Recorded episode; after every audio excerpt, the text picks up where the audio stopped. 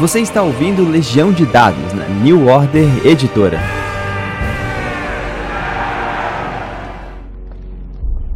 Harry Potter está morto!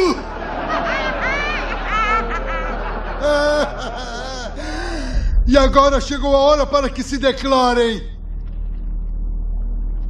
Venham e juntem-se a nós. Ou morrerão.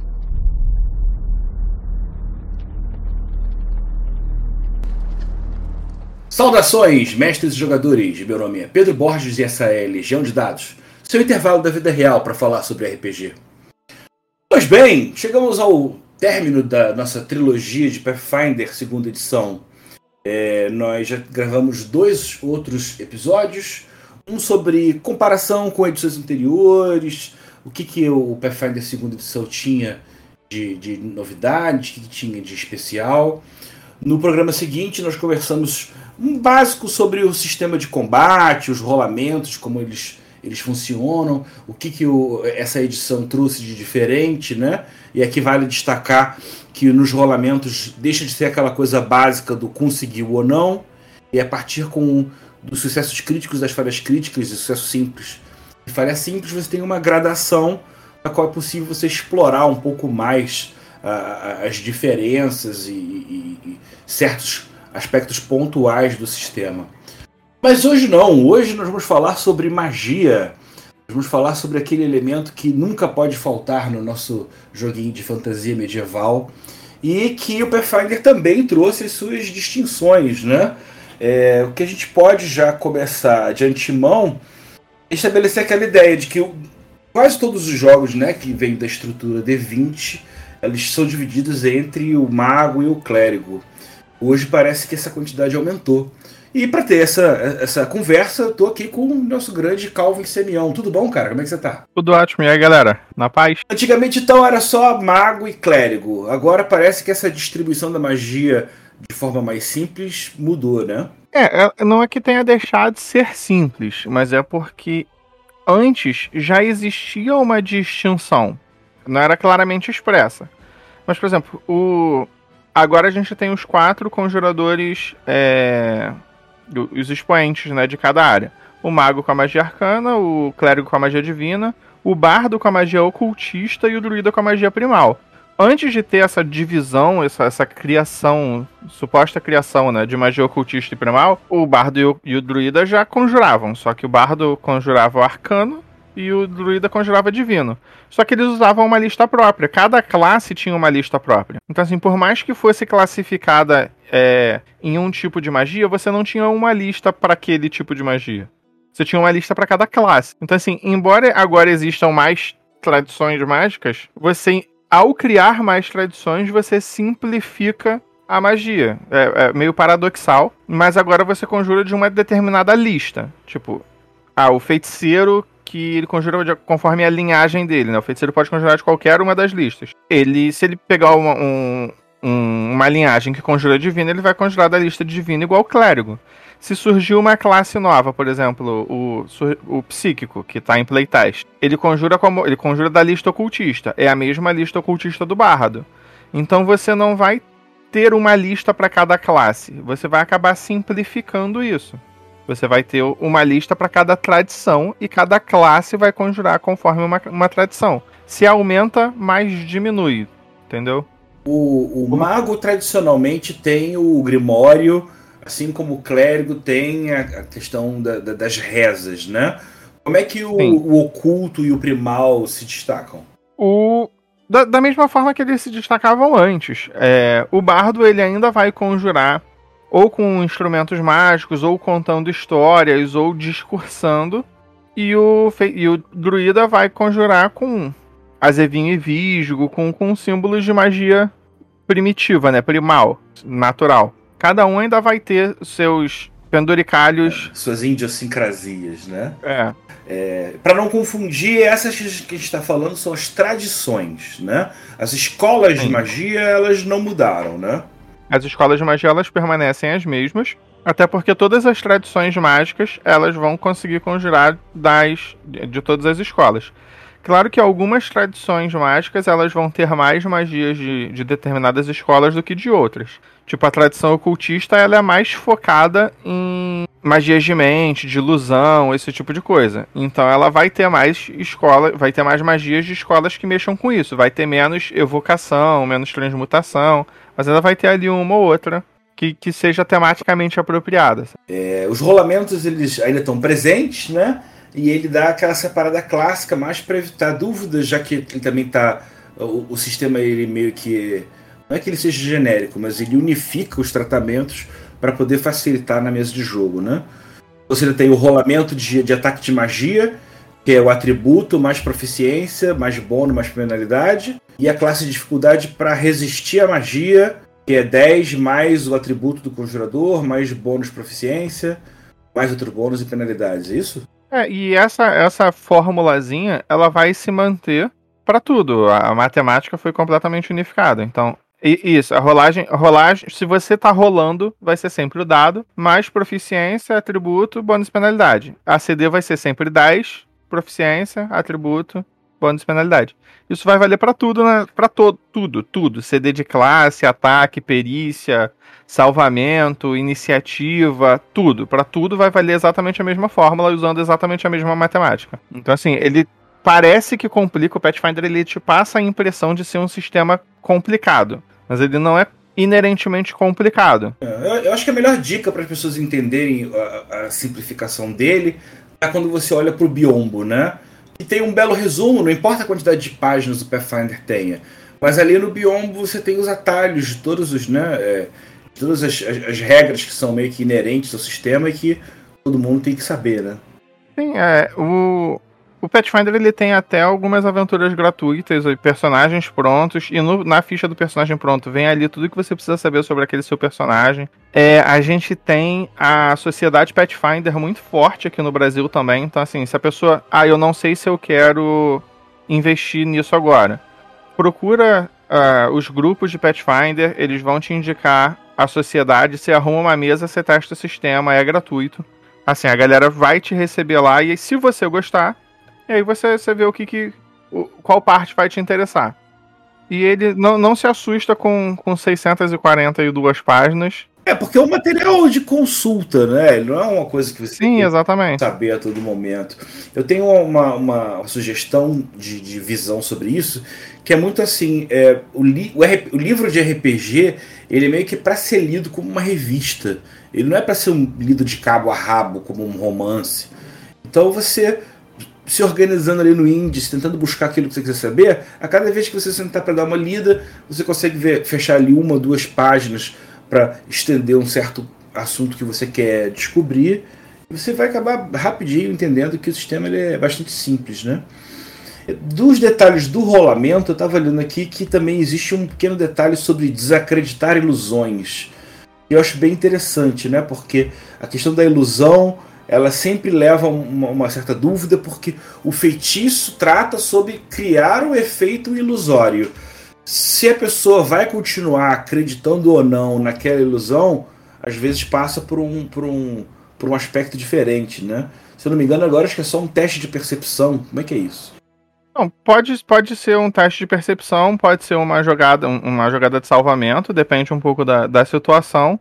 Mas assim, a, a a máxima do, de jogar com ilusionista se mantém. Façam ilusões longe das pessoas para que elas não tenham como interagir com as ilusões. Se elas não interagem diretamente com as ilusões, elas não têm como fazer o teste. Então, assim, não bota uma parede na frente do seu oponente, coloca uma cortina na sua frente. Hum, boa dica, boa dica. Tem, tem, tem. É. Eu joguei muito com ilusionista, gente.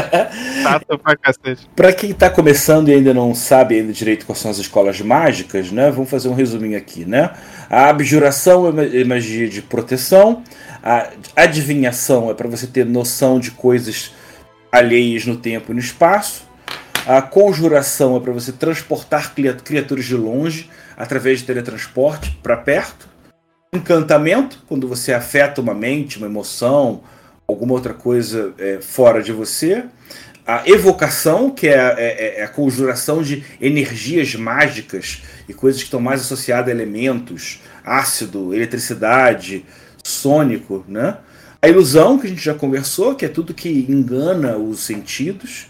A necromancia, que é o que tem vínculo com a, a força é, é, é dos mortos. E a transmutação, que não cria nada, só altera ou transforma aquilo que já existe. É, a ilusão é a sua escola preferida? Não, não é a minha escola preferida.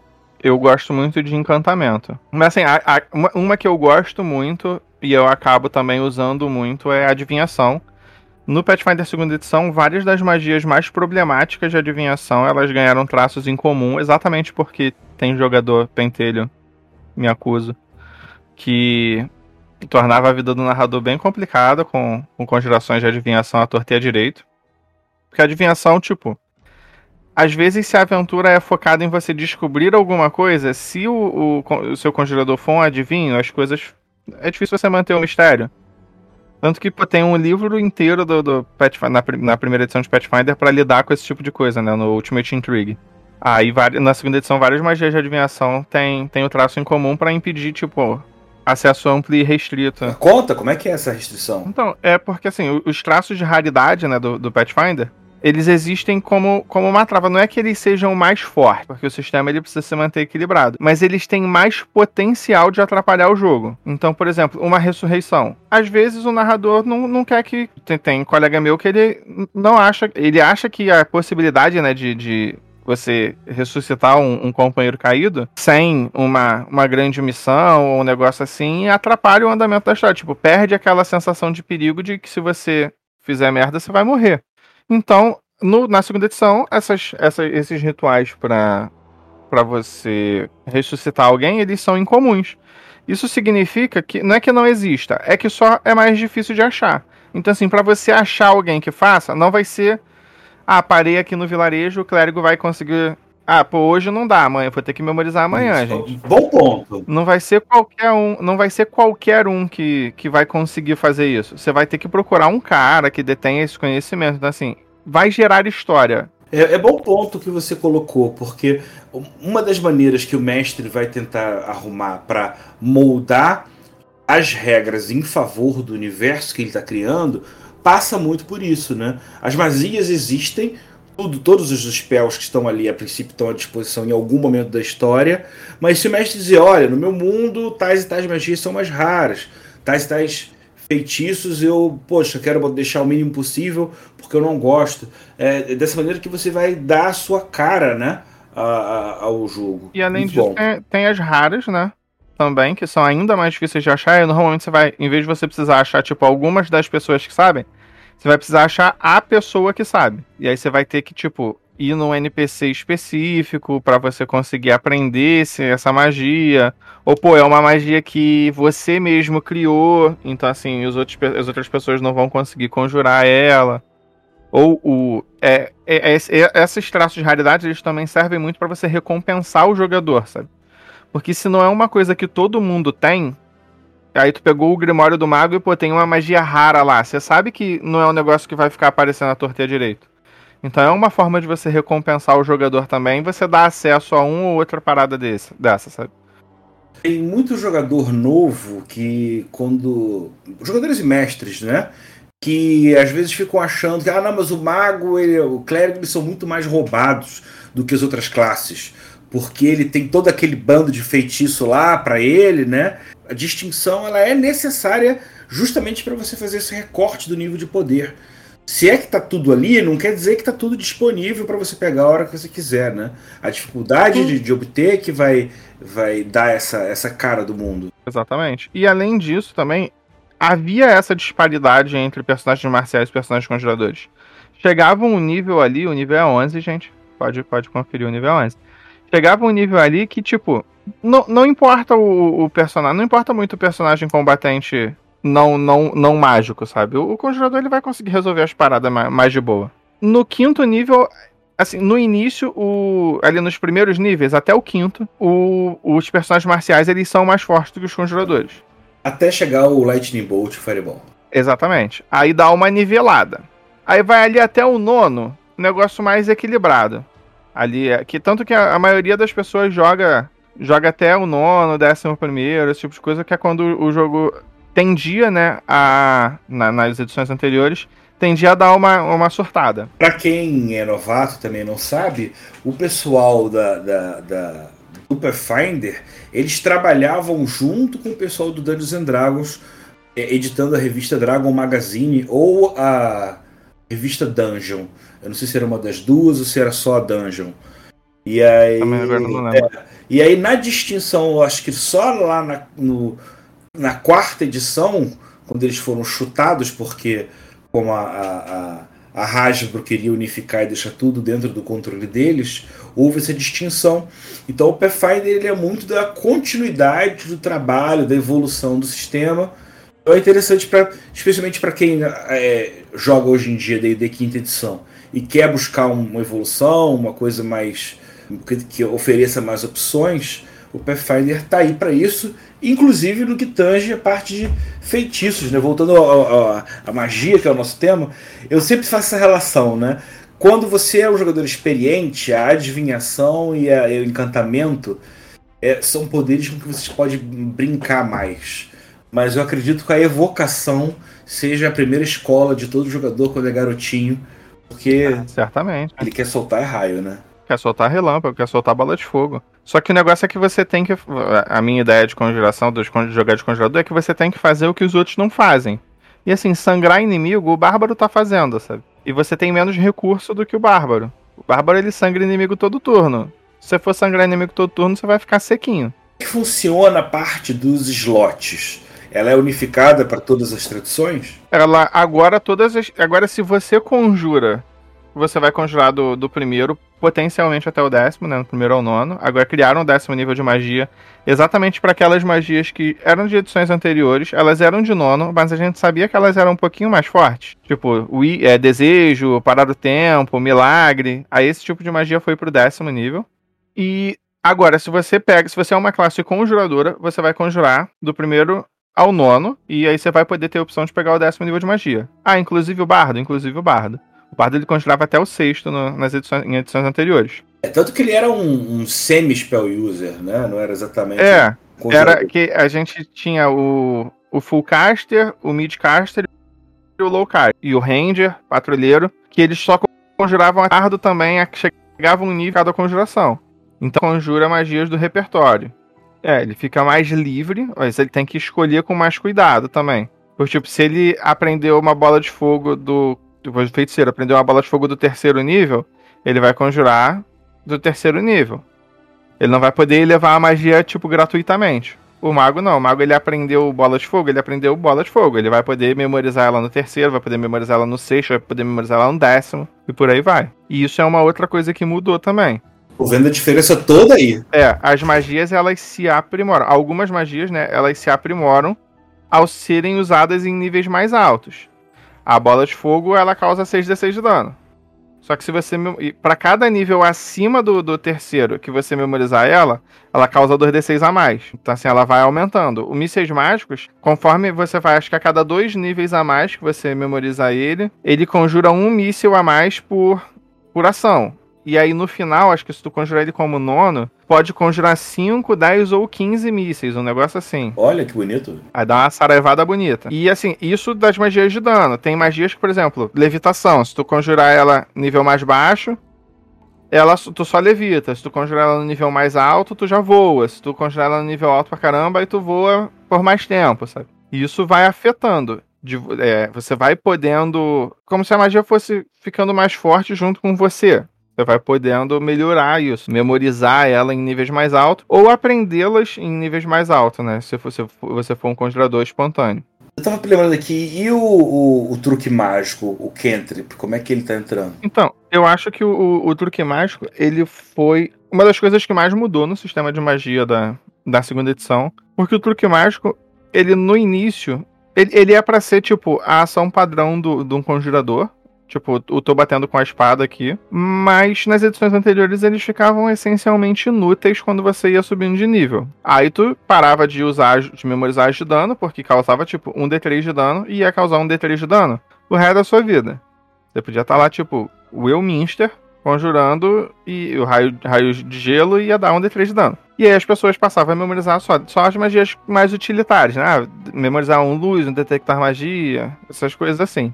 Na segunda edição, o, os truques mágicos eles funcionam de uma forma diferente. Eles mantêm a, a parte da primeira edição de você não, não esquecê-lo ao conjurar, mas quase todos eles vão sendo aprimorados conforme você vai subindo de nível. Tipo, vai, vai elevando, igual a magia, a bola de fogo que você conjura, memoriza num nível maior. Só que o truque mágico ele sobe automaticamente. Você conjura ele com um nível igual a metade do seu nível. E aí sempre arredonda para baixo. Assim, quando você chegar na. Não é nem arredonda pra baixo esse não, acho que esse é o. Esse é arredonda pra cima. Porque pega o, o nível de conjurador. É, pega o, é o nível de magia mais alto que você pode conjurar. Então quando você tiver no terceiro, terceiro nível, você pode conjurar magia de segundo. Segundo nível, né? Quando você tá no quinto, você pode conjurar de terceiro. Quando você tá no. Então, arredonda pra cima. E aí eles vão, por exemplo, eles vão causando mais dano, vai mudando levemente o efeito para fazer um efeitozinho melhor. Então eles se tornam relevantes mesmo em níveis mais altos. E tem alguns que são, são bem, bem úteis, tipo arco elétrico causa dano em dois, dois oponentes ao mesmo tempo. Você faz um, um raiozinho ir de um pro outro, e aí eles fazem salvamento básico de reflexo. É aquela questão, tipo, passou crítico, não tomou dano, passou, tomou metade, falhou, tomou tudo, falhou crítico, tomou o dobro. Isso é um truque de magia. Isso é um truque. Não, isso é o, o salvamento básico. Não, sim, mas eu tô dizendo esse choquezinho aí que. que, é, um, que... é, é, truque, é truque. Nossa. É arco elétrico. Aí você pode usar o raio de gelo, que aí vai, vai causar dano de gelo. Pode usar o projétil telecinético, que tu arremessa um negócio no, no oponente, aí vai causando dano.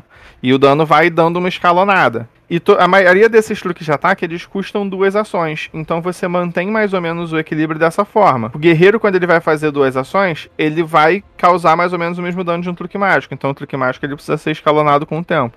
Beleza, o equilíbrio dele não está no nível da magia em si, mas está no número de ações que ele custa para fazer. Assim como a gente tem o truque, que é a versão mais simples, né, mas que ainda eventualmente dá para fazer alguma brincadeira, você tem as magias de foco, né, que eu imagino que seja uma coisa voltada à sua especialização. As magias de foco, lembra que eu falei mais cedo? Paladino e o patrulheiro podiam conjurar magia?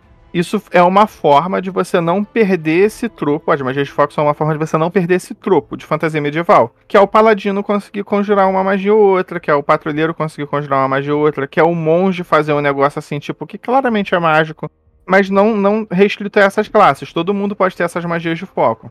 Ah tá, então não é bem uma, uma especialização. É uma abertura para classes não mágicas, mas que tem um, um quê, né? Alguma classes mágicas também. Elas, mas elas têm, é, ganham magia de nível normal? O monge, o paladino? Não, eles ganham a magia de foco, só. E a magia de foco, tipo, você vai pegar, normalmente você pega um talento, e aí esse talento ele vai te dar um ponto de foco. Se você não tiver, ele te dá essa reserva de um ponto. E para cada outro talento que te deu uma magia de foco, você ganha mais um ponto de foco até o máximo de três. E aí você ganha uma magia específica, aquela magia de foco. Um smite de paladino, sei lá, imagino eu. Isso. É, o Smite especificamente. Uhum. Eu não lembro agora. Assim, mas é, vai, vai pegar uma magia específica e aí você vai conseguir usar aquela magia específica que o talento diz. Você não vai conseguir usar outras, você vai conseguir só aquela. E aí toda vez que você for usar aquela magia, você vai precisar gastar um ponto de foco. Então assim, se você só tiver uma magia, você só vai ter um ponto de foco. Você só vai conseguir usar ela uma vez por combate. Agora, se você tiver duas, você vai ter dois pontos de foco. Mas isso não significa que você só pode usar uma, uma, uma de cada. Você pode usar duas vezes a mesma e nenhuma vez a outra. Você escolhe como você vai gastar seus pontos de foco. E aí a. Não, termina. Normalmente é um fluff a mais. É tipo o monge que vai conseguir, pô, mandar aquele Kamehameha no meio do combate, sabe? O monge dá um, um golpe de Ki à distância. E aí você. É um Kamehameha, sabe? É um Hadouken, é, deu Hadouken. E a, a, reposição desses pontos de foco, elas demandam uma ação concentrada, né? Uma ação de exploração, né? Então é uma ação que você não pode realizar em combate, ela demora 10 minutos, é você refocar. Esse, esse refoco, ele tem que ser algo adequado à, à sua conexão mágica. Então, por exemplo, o monge, o monge usou lá o Kamehameha. Como é que o monge vai refocar? Pô, o monge pode dar uma, uma meditada. O paladino, pô, o paladino pode dar ali uma rezada para a divindade dele, pode contemplar a retidão de suas próprias ações e perceber que o narrador já devia ter derrubado ele de tendência algumas vezes. Esse tipo de coisa. E aí você pode ir, ir refocando para você se restaurar se você tiver tempo para fazer isso, é claro. Sempre com aquele teto de um, dois ou três pontos que você já vai ter pré-definido no ficha. Isso, a, capa a sua reserva total não muda. São classes que já possuem mais magias de foco. Você acaba podendo, tipo, quando você refocar, você recupera dois pontos de foco em vez de um. Sabe? Tem umas É gracinhas rápido. assim E também. Eu tava vendo aqui também que a magia tem umas, certas, umas outras distinções, né? E uma delas fala sobre as quatro essências: matéria, espírito, mente e vida. Isso é, uma, é só uma distinção mesmo de característica? Então, isso. Ele é essencialmente um fluff que busca explicar as quatro tradições. Ah, Mas não é tipo cada cada tradição tem uma essência. Cada tradição é uma combinação de duas essências. E, e aí você vai explicar ah, pô, por que, que o, o mago não, não consegue curar, sabe? Porque as magias do mago têm menos essência de vida. Tipo, ele normalmente é mais ali matéria e mente. Aí a de druida vai ser matéria e espírito. Até pode por aí é, vai. é, até mexer um pouco nisso, dependendo do mundo, do, do cenário que você estiver colocando. O livro Segredos da Magia, né, que foi, foi financiado agora, ele dá uma, uma descrita melhor, dá, dá- descreve melhor, né, o, essas quatro essências e como elas afetam as tradições de conjuração. Então, assim, é é uma leitura bem, bem interessante mesmo. Ela foi escrita como se fosse um personagem do mundo explicando, sabe? Cada uma das, das, das tradições mágicas tem um usuário daquela tradição mágica explicando o como, como que funciona a magia pra ele, esse tipo de coisa. Eu acho, eu acho esse tipo de texto muito interessante. Ajuda o narrador a dar um, um tchan a mais, sabe? A gente tem outras distinções de, de traços de magia, né? Auditivo, convocado, morfia, lacaio. Mais uma vez, acho que aqui É, esses são os, os traços que mais se destacam. Tudo no Pathfinder ele vai ter, vai ter traços e os traços são eles estão ali pra ele te dizer como, como que as coisas funcionam. Então assim, se a magia possui um traço mental, o que, que ela tá te dizendo? Ele tá dizendo que afeta a mente. E assim, vão ter criaturas, criaturas acéfalas, né? Por serem acéfalas, elas são imunes a, a efeitos com traço mental. tipo causar medo num zumbi. Exatamente, ele não sente medo. Então ele vai ser imune ao traço mental. E aí você não vai conseguir. E aí os traços de magia, é, eles têm, algumas, algumas diferenças porque é- é- elas têm distinções a mais. O, de o traço de incapacitação é, uma, é um que é batata de cair. O jogador mais antigo que está acostumado com um estilo de personagem, lembra do combo do Kitsune que eu comentei mais cedo? Chamado Saver Suck, que é ou você passa no teste e o conjurador não fez nada, ou você falha no teste e o, e o conjurador venceu. Não tem meio termo. Não tinha meio termo. Agora, com os quatro graus de sucesso, esse tipo de personagem perdeu muita força. Porque se o cara passar crítico, ele não toma nada. Se ele passar puro, aí ele sofre um efeitozinho ali pra, né, fazer um, uma gracinha. Se ele falha, ele sofre um efeito um pouco mais pesado. E só se ele falha crítico que ele Vai ter o efeito fullzão, né? ele vai ter o efeito fullzão, é. O efeito completo. E aí, magias tem esse saver suck, tipo, ah, se você falhar criticamente, acabou. Eles, elas normalmente vêm com esse traço incapacitação. É uma, uma habilidade, né?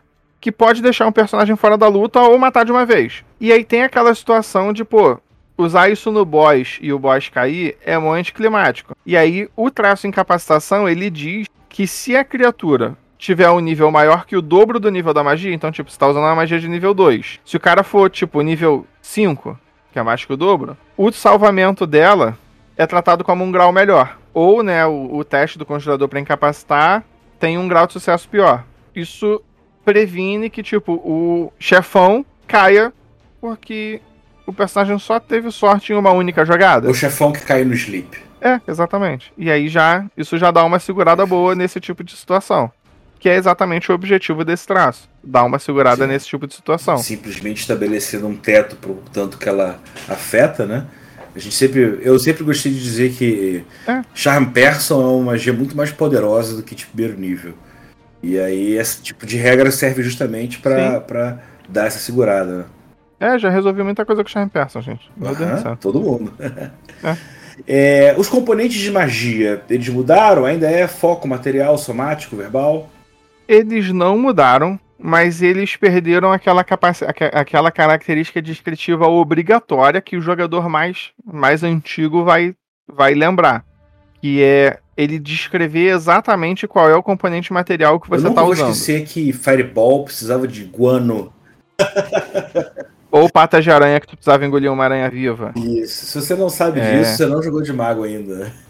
Se, se, você não sabe disso, você provavelmente tem menos de 30 anos.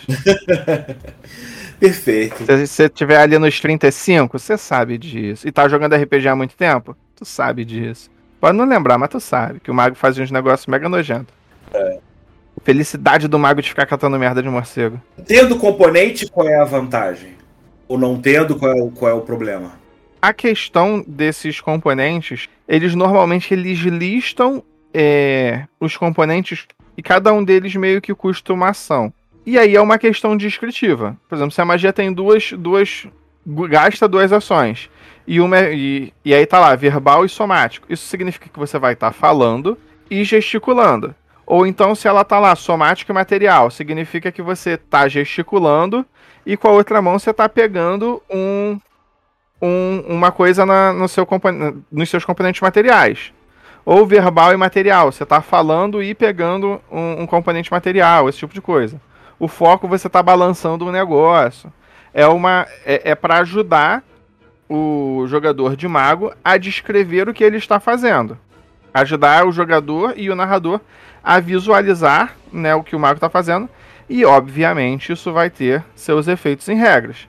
Por exemplo, se você está usando componentes somáticos, componentes somáticos eles possuem traço manuseio. Então, se você está fazendo isso do lado de um sujeito que tem ataque de oportunidade, você vai tomar uma porrada. Então, assim, isso dá uma afetada também. Assim como o verbal tem concentração, e se você tomar uma porrada, periga você perder o feitiço. De você perder o feitiço, exatamente. E você tem que falar, então se você tiver mudo, você não vai poder usar uma, uma magia verbal. E aí o foco, o foco normalmente é caro. Como é que você, como é que você pode fazer? Como é que você pode fazer a magia sem isso, então? A princípio, de alguma maneira, pode, né? Tem, tem, tem talentos, tem, tem. Tem talentos para você usar, e aí normalmente você vai substituir um componente por outro. E aí, por exemplo, você vai substituir um componente verbal por um somático. Por exemplo, ah, vou usar magia silenciosa. Você pegou o talento para você saber fazer isso. E aí você vai substituir o talento, o componente verbal por um componente somático, sabe? Pô, muito maneiro, muito maneiro, saquei. É, acho que você gasta uma ação para fazer um negócio desse também, não é? Então você pode. É, você só vai trocar as idiosincrasias daquele tipo de feitiço, ou seja, não é que vai ser mais fácil.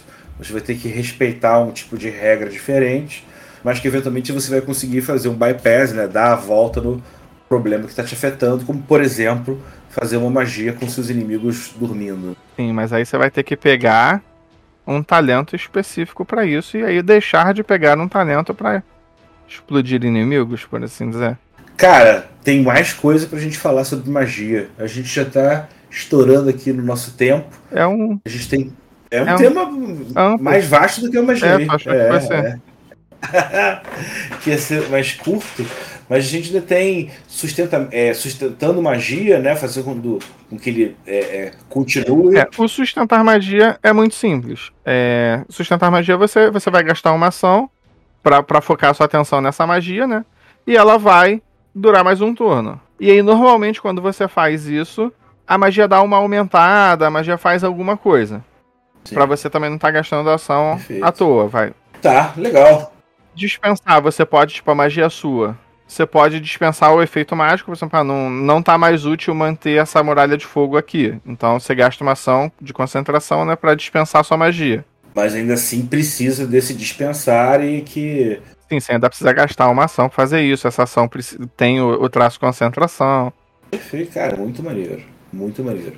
Cara, eu acho que o objetivo do episódio já, já, já em mim funcionou que é entender que é, poxa, que é muito maneiro, que ele tem um certo detalhamento nos pontos que, que ajudam muito a você ter uma imersão maior desse universo. Acho que ser conjurador dentro desse sistema faz com que o jogador se sinta um pouco mais conjurador, porque ele vai inserir dentro da regra uma série de conceitos que antes eram muito mais, sei lá, burocracia ou fluff, né?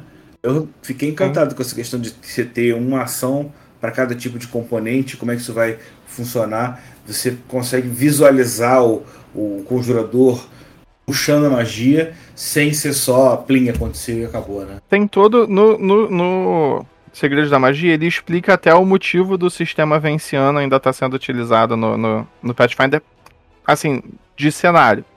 É uma escolha voltada para o equilíbrio, sim.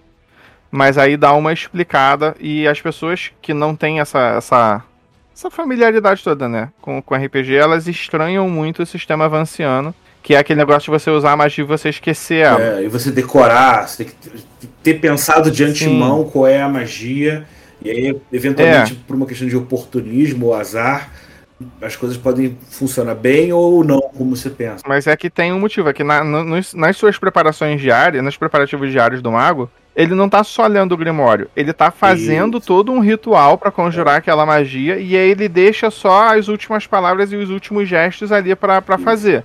Não é que ele esqueceu a magia, ele só não tem aquele ritual todo feito é. antes. Esse é o conceito que surgiu na terceira edição, é muito maneira, porque você entende que a magia é realmente uma coisa complicada. Por mais que na hora do combate Sim. você vá lá e por um momento pareça ser simples, mas envolveu todo uma prepara preparação, né? E aí, mais, sim, sim, mais uma vez, não sendo a magia espontânea como é de um bardo ou de um, de um, de um feiticeiro, você pode brincar mais com o nível de poder, com essa seleção, ainda que você perigue escolher a spell errada e no final ficar um pouco na mão, né? É sempre um risco. Para conjuradores de nível alto, gente, nunca memorizem todos os seus espaços.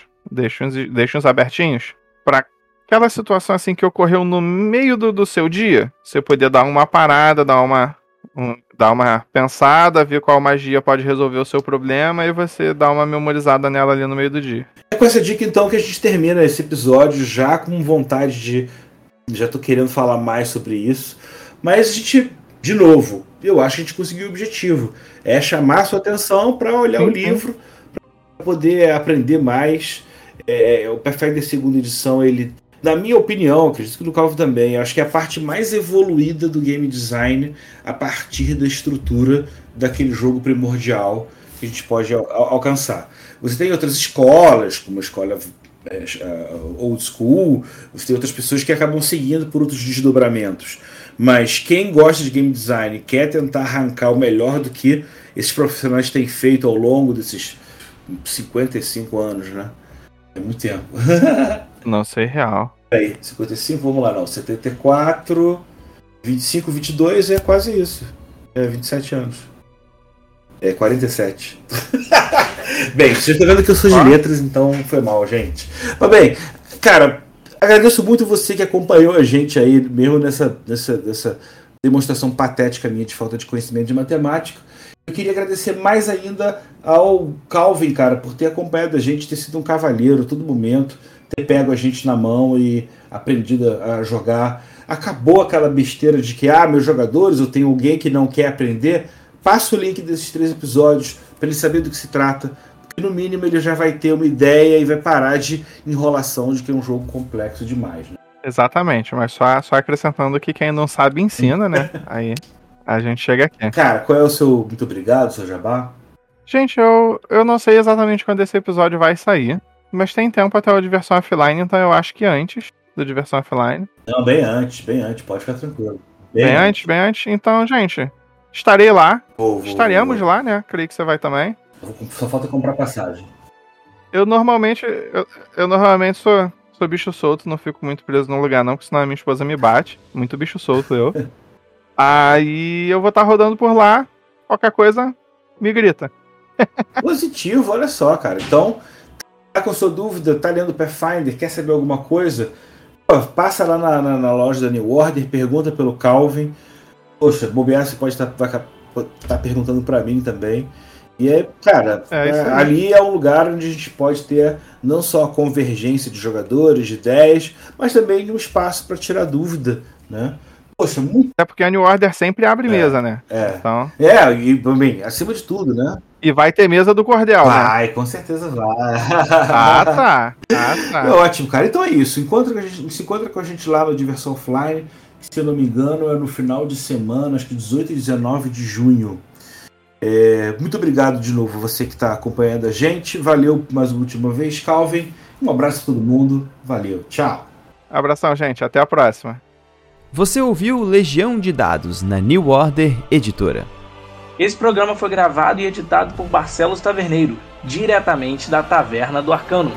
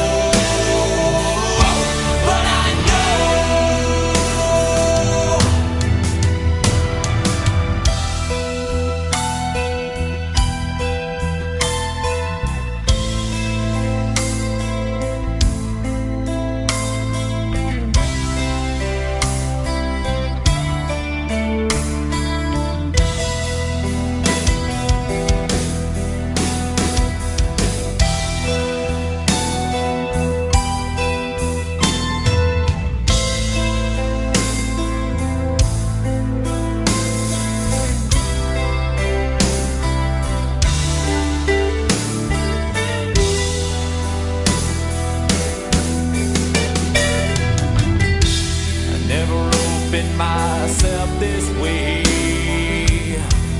Life is ours, we live it our way.